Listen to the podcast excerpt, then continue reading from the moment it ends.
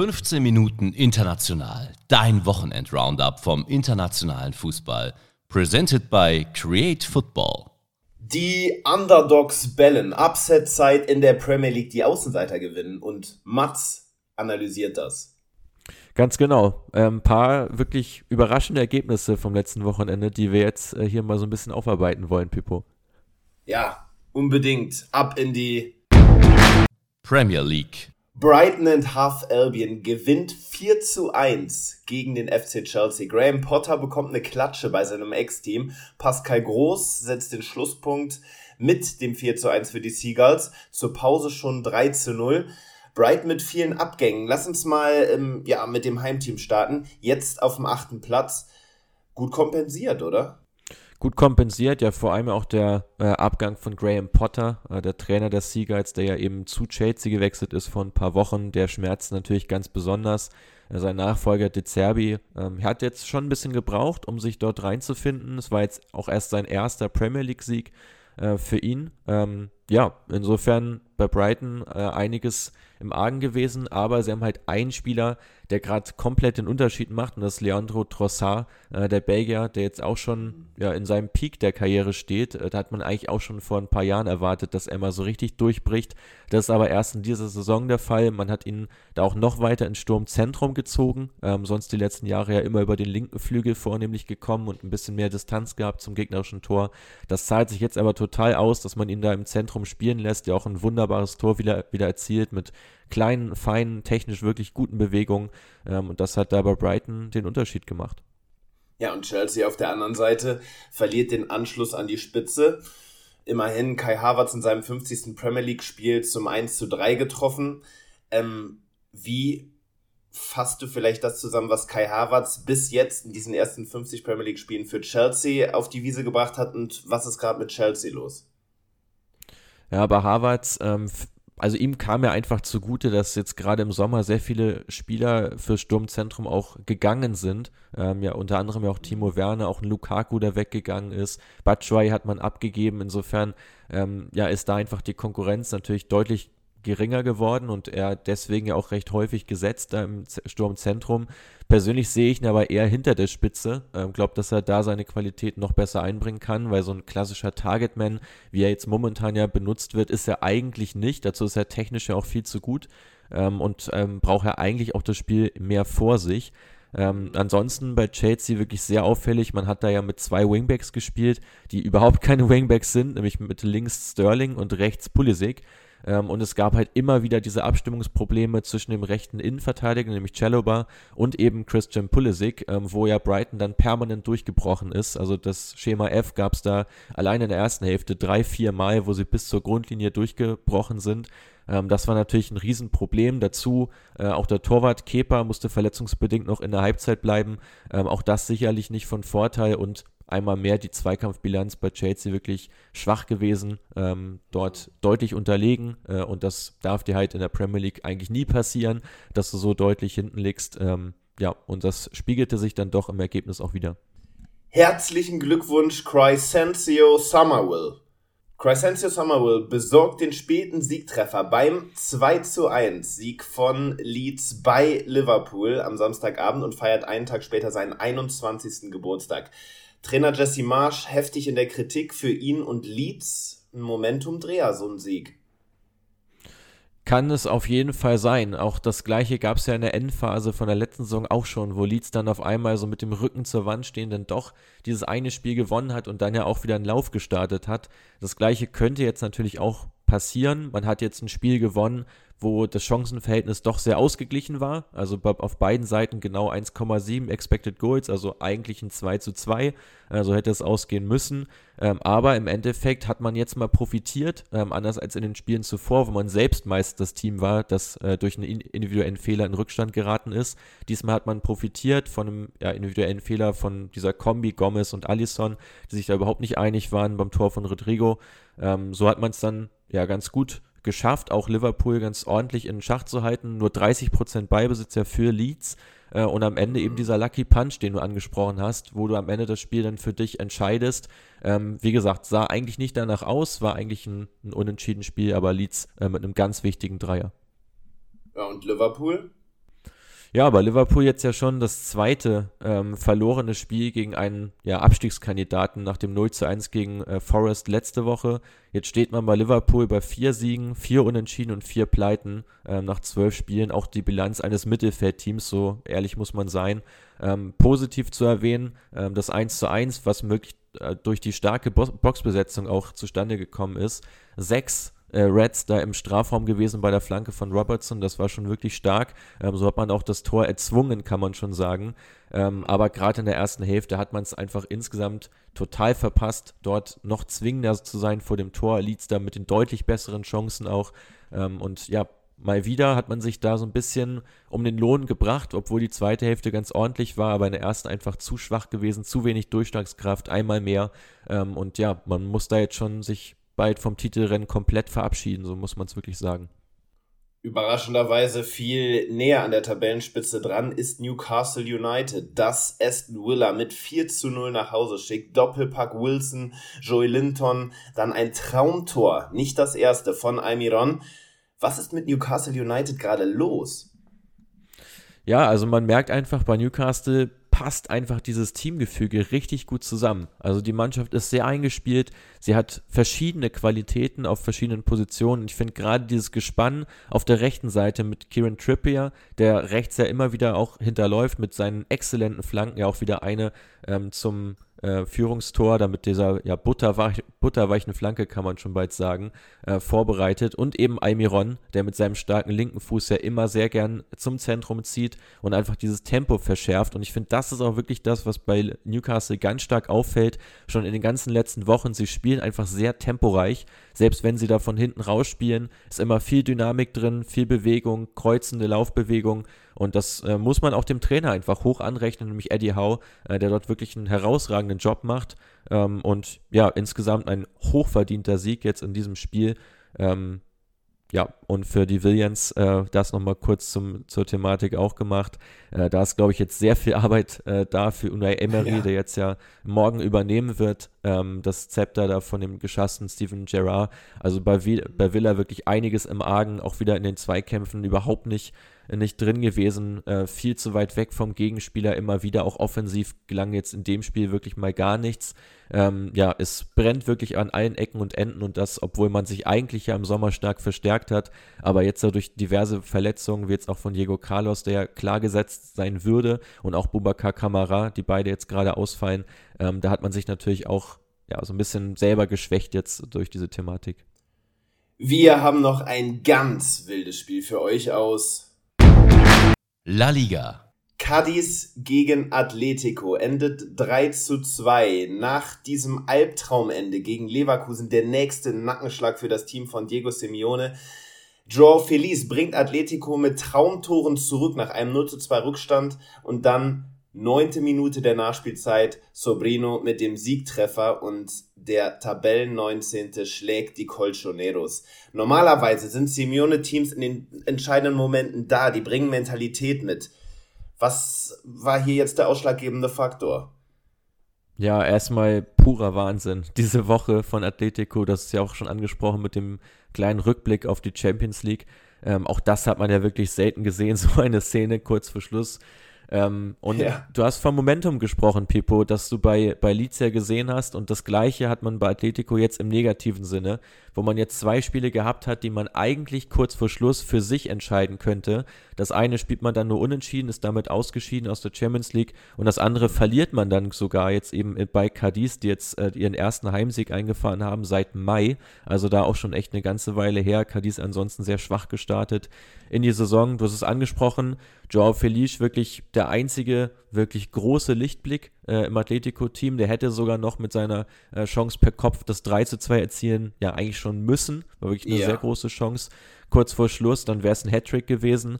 Ähm, ja, so aber ähm, hat mal wieder die Zuteilung einfach überhaupt nicht gestimmt. Also das fällt mir bei Atletico wirklich sehr auf, diese Dreierkette hinten, die sie formiert haben, eigentlich bei allen Gegentoren wirklich, ja, viel zu wenig Zugriff, da stimmte die Raum, Aufteilung eigentlich gar nicht und man verteidigt auch zu wenig in den Mann aus meiner Sicht. Das, was Atletico ja lange Zeit sehr stark gemacht hat, ähm, da ziehen sie sich jetzt doch sehr passiv zurück und auch die Abwehrspieler sind da eigentlich zu zurückhaltend. Gerade auch ein Axel Witzel schlägt ja natürlich komplett in diese Kerbe rein, eher abwartend, eher nochmal so ein bisschen ja, Raumdeckung, versuchen den Fünfer irgendwie abzucovern. Aber wenn du da einfach ja, die Box überlädst, wie Cadiz das ja zeitweise auch gemacht hat, ähm, dann hast du halt wirklich große Probleme, da die Stürmer einfach zu decken, weil jeder, jeder Verteidiger da eher darauf bedacht ist, seine Zone abzudecken.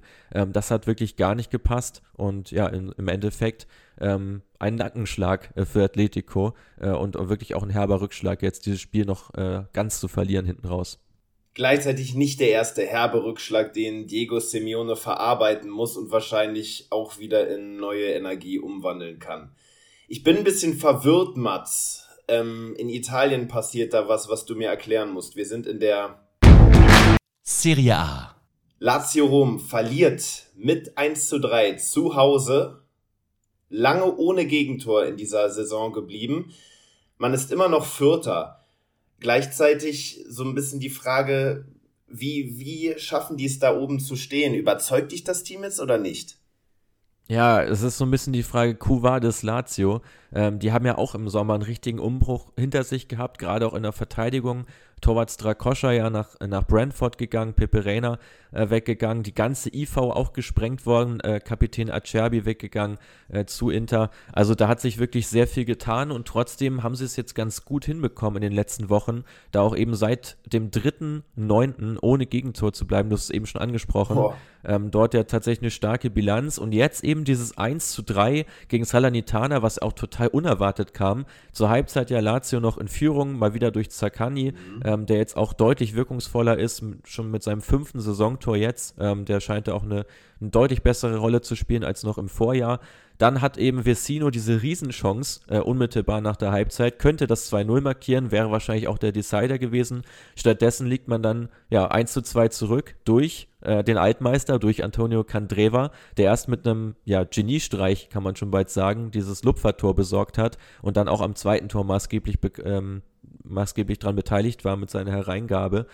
Ja, einmal mehr wirklich die schwache individuelle Qualität, ähm, die ich eben auch schon ein bisschen ähm, angeteasert habe, in der Lazio-Verteidigung das Problem, weil man auch bei diesem ja, entscheidenden Tor dann zum 3 zu 1, diesem Konter von Salernitana, da einfach ja, mit fünf Leuten den Ball hinterherläuft. Alle schauen nur zum Ball. Keiner schaut, ähm, wer in der Mitte steht. Ähm, und der eingelaufene Bulaye Dia steht dann da sträflich alleine, springt in den Ball rein, markiert das Tor trotz krasser Unterzahl äh, in der Boxbesetzung. Das darf dir natürlich überhaupt nicht passieren. Ähm, dazu noch richtig bitter, dass man versucht hat, Sergej Milinkovic-Savic zu schonen, der schon mit sieben Torvorlagen auch so der Leistungsträger schlechthin ist in der aktuellen Saison, wurde dann doch eingewechselt, nachdem man zurücklag und hat sich dann, und das wollte man unbedingt vermeiden, die gelbe Karte geholt, äh, ist deswegen jetzt gesperrt äh, im nächsten Spiel im, im Derby. Ähm, das tut natürlich auch ganz besonders weh, weil gerade Vecino mit seinen vergebenen Chancen hat da nicht gerade Eigenwerbung betrieben. Ähm, spielen ja beide auf der gleichen Position im zentralen Mittelfeld. Du sprichst es an, vor der WM stehen da jetzt noch packende Spiele für Lazio auf dem Programm. Jetzt am Donnerstag Europa League bei Feyenoord und dann eben das Derby gegen die Roma. Juventus wartet auch noch. Das sind auch alles Tabellennachbarn für die Laziali. Es gibt ein neues, ein relativ neues Rivalitätsduell in der Schweiz. Wir sind beim Rest der Welt. In der Schweizer Super League gab es nämlich über die letzten Jahre so eine kleine Wachablösung. Die Young Boys aus Bern haben Serienmeister Basel über die letzten Jahre als Schweizer Überflieger abgelöst und das auch nochmal zumindest ergebnistechnisch am Wochenende bestätigt. IB gewinnt gegen Basel mit 3 zu 1. Ein verdienter Sieg. Nein, so einfach muss man sagen, war wirklich kein verdienter Sieg. Ähm, wenn man nach den Expected Goals geht, ein 1 zu 2, also Basel schon auch mit den besseren Gelegenheiten, haben ja unter anderem auch einen Elfmeter gehabt, den sie allerdings ja auch verschossen haben. Und äh, hier zieht sich das ja wie so ein roter Faden durch die Basler äh, Saison, eigentlich häufig auch mit recht ansprechenden Leistungen, ähm, aber einfach nicht mit diesem ja, mit diesem letzten Zwang auch dieses Tor zu machen. Und das ist wirklich auch in dem Fall, in dem Spiel wieder sehr auffällig gewesen. Ibi äh, IB da tatsächlich mit einigen Klärungsaktionen in allerhöchster Not, wo man sich einfach noch reingeschmissen hat in den Ball. Und das Gleiche muss man Basel einfach vorwerfen, das eben nicht getan zu haben. Äh, generell diese Wachablösung schon auch nicht nur klein, finde ich. Ähm, es sind jetzt auch wieder 14 Punkte Vorsprung, äh, die äh, Bern auf Basel tatsächlich hat, die nur Sechster sind. Ähm, ja, ähm, wenn man noch erwähnen muss, ein Spieler nämlich, das ist Fabian Rieder auf Seiten von äh, den Young Boys, äh, der ja Man of the Match war, einmal mehr mit seinen 20 Jahren ja erst, ähm, erst wirklich ein klasse, uh. klasse flacher Freistoß da auf Imeri äh, äh, nach, genau, nach dem äh, flachen Freistoß da selber getroffen. Ähm, später dann Balleroberung und Steckpass ähm, zum zweiten Tor äh, für die Berner Jungs. Ähm, also wirklich ganz, ganz stark. 20 Jahre auch erst alt im zentralen Mittelfeld. Auch sehr variabel einsetzbar. Bisschen defensiver, bisschen offensiver. Geht so ein bisschen in so eine Richtung von Gibris So, der ja auch ähm, aus Bern dann in die Bundesliga gewechselt ist. Also da denke ich, äh, wird es im Sommer spätestens ähm, ja, eine neue Liga werden äh, für Fabian Rieder. Neue Liga, eine Menge Talent. Da stellt mich, äh, da stelle ich mir natürlich die Frage, wann stellt Create Football die Super League vor? Ja, wird mal wieder Zeit. Es gab ja schon einen Podcast, den wir gemacht haben, der ist jetzt aber auch schon wieder über ein Jahr her. Ähm, es wird noch einen geben, noch in diesem Jahr, ähm, über die Schweizer yes. Super League. Darauf kann man sich schon mal freuen. Da werden wir auch dann nochmal über Zürich sprechen, die ja als Vorjahresmeister momentan auf einem direkten Abstiegsplatz stehen, äh, ganz am Tabellenende mit erst neun Punkten, ähm, ganz, ganz schwach gestartet in die Saison. Also auch das ein Thema, was man da unbedingt thematisieren muss. Ähm, insofern, ja, freut, könnt ihr schon mal drauf freuen, da wird es bald was geben. Wild. Ich freue mich drauf. Wir sind beim Team der Woche. Und das ist BK Hecken. Der Tabellenführer in Schweden gewinnt 4 zu 1 bei Göteborg und macht damit die Meisterschaft perfekt. Ähm, also Hecken, schwedischer Meister mit insgesamt äh, 18 Siegen, nur zwei Niederlagen, die beste Offensive der Svenskan, äh, holt damit den Titel. Auch da ganz interessant, so dieser Serienmeister Malmö ist noch nicht mal international dabei, hat es nicht geschafft, sich fürs internationale Geschäft zu qualifizieren. Ein Spieltag dort ja noch äh, ausstehend. Ähm, ja, bei Hecken auch die Mannschaft kurz vorgestellt, gibt im Wesentlichen vier Schlüsselspieler, ähm, die jetzt zur Meisterschaft ähm, das Team geführt haben. Zum einen Jeremejew äh, mit seinen 22 Treffern, der einst mal von Dynamo Dresden für eine Million in die zweite Liga geholt wurde, dort relativ wenig erfolgreich gewesen. Ganz spannend, das Duo im zentralen Mittelfeld aus Simon und Samuel Gustafsson Beide sind 27 Jahre und man kann sich schon fast denken, es sind tatsächlich Zwillingsbrüder, nee. die dort ähm, agieren. Doch, doch, Pippo. Ich habe es auch extra nochmal recherchiert, äh, weil es mir komisch vorkam. Äh, wobei der Name Gustafsson natürlich recht verbreitet ist in Schweden, hätte er nicht unbedingt jetzt so sein müssen, aber doch, doch tatsächlich beide auch Stammspieler. Dazu der Däne Mikkel Rygard, ähm, schon 31 Jahre, also nicht mehr der allerjüngste, mit insgesamt, halte ich fest, 67 kreierten Chancen im Saisonverlauf. Also wirklich ganz, ganz brutal als zentraler Mittelfeldspieler. Mann für alle Standards, muss man dazu sagen, auch zehn Tore erzielt in der Saison. Und dann kommt eben noch der Shootingstar dazu der Mannschaft, nämlich Oscar Udenes, ähm, erst 20 Jahre alt, rechts außen, sieben Tore, drei Vorlagen, hat er schon erste Duftmarken gesetzt. Auch bei ihm bin ich gespannt. Ähm, wo die Reise hingeht, äh, ob er auch in der kommenden Saison noch für Hecken aktiv ist. Ähm, insofern ja, Glückwunsch auf jeden Fall nach Schweden, ähm, Außenseiter-Team, äh, die Liga geholt. Äh, sowas freut uns von Crit Football natürlich generell immer. Also bei Gustafsons hätte ich am Wochenende gerne Köttbula gegessen. Das steht fest. Herzlichen Glückwunsch auch von meiner Seite an BK Hecken. Wir sind beim Spieler der Woche. Lois Openda, vergangene Spielzeit bei Vitesse Arnheim unter Vertrag, jetzt bei Arcelons, spielt er groß auf. Sieben Tore in 13 Ligaspielen. Die Quote kann sich sehen lassen und ich finde auch seine Bilanz jetzt im vergangenen Spiel beim 3 zu 0 über Toulouse ähm, dreifacher Torschütze, Lupenreiner Hattrick, muss man ja sagen. Erst zur 56. Minute eingewechselt. Ähm, danach, ja, drei Treffer. Ähm, bei ihm wirklich sehr interessant. Zum einen passt er ja wirklich ausgezeichnet zum Umschaltfußball von Lens, diese ja doch schnellen, ähm, blitzartigen, konterartigen Überfälle ähm, nach Ballgewinn. Die passen natürlich zu seinem Tempo. Dazu aber auch sehr clever, wie er seinen Körper immer wieder einsetzt. Das hat man auch in Holland schon gesehen. Jetzt in einer deutlich physischeren Liga kriegt er es aber trotzdem hin. Ähm, auch ein recht kleiner Spieler, der es aber, wie gesagt, sehr gut vereint, Tempo mit Physis äh, zu paaren. Ähm, und ich bin da sehr gespannt, äh, wo seine Torquote am Saisonende liegt, wenn er so weitermacht. Äh, dann wird er nicht mehr allzu lange in Lens spielen. Also wirklich ganz, ganz brutale Bilanz.